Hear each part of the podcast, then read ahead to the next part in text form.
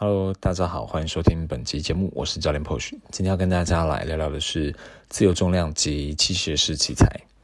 呃，其实现在的健身房当中啊，这两种设备器材是呃几乎同时并存的。你会看得到很多器械式器材啊，跟很多的自由重量啊，像杠铃、哑铃这些的器械哦，他们是摆放在呃呃同一个空间，但是可能分不同的区域哦。那到底什么是自由重量？什么又是器械式器材？他们怎么去定义的？那我们就简单来跟大家说明一下。其实自由重量顾名思义，就是它像是这个杠铃、哑铃哦，他们是没有呃固定的动作路。径跟轨迹，它是由人体的呃关节跟肌肉去产生动作轨迹的，所以在这样的条件之下，它的活动度是很自由的，但也因此它相对的比较不稳定，它有赖于这个使用者他自己本身的动作控制稳定能力跟他的使用经验哦，还有他的技巧。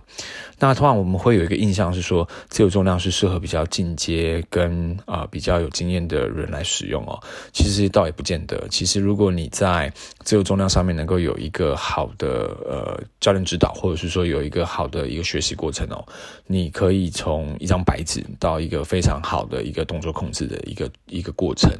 但相反来讲，如果说我们先要来聊这个器械式器材，器械式器材其实它就是有固定轨道，有像是一些呃器材的支架或者是滑轮组啊，它去固定它，然后设定它的一个动作路径、平面以及它的这个呃力矩。那这样子情况下，听起来是相对比较安全稳定，它的轨道跟它的动作平面都是固定好的，也就是被限制住的。你只要往这个方向上被设定的方向上，呃，处理其实就好了。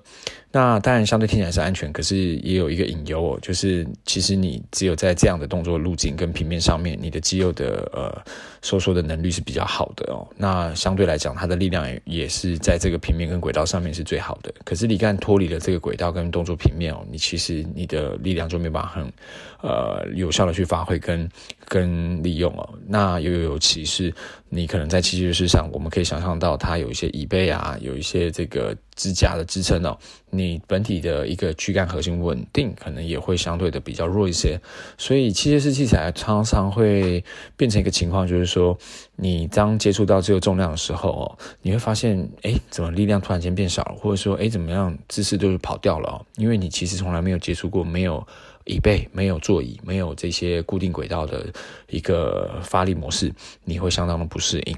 所以听起来，其实如果以日常生活当中，我们希望能够将我们在健身房的重训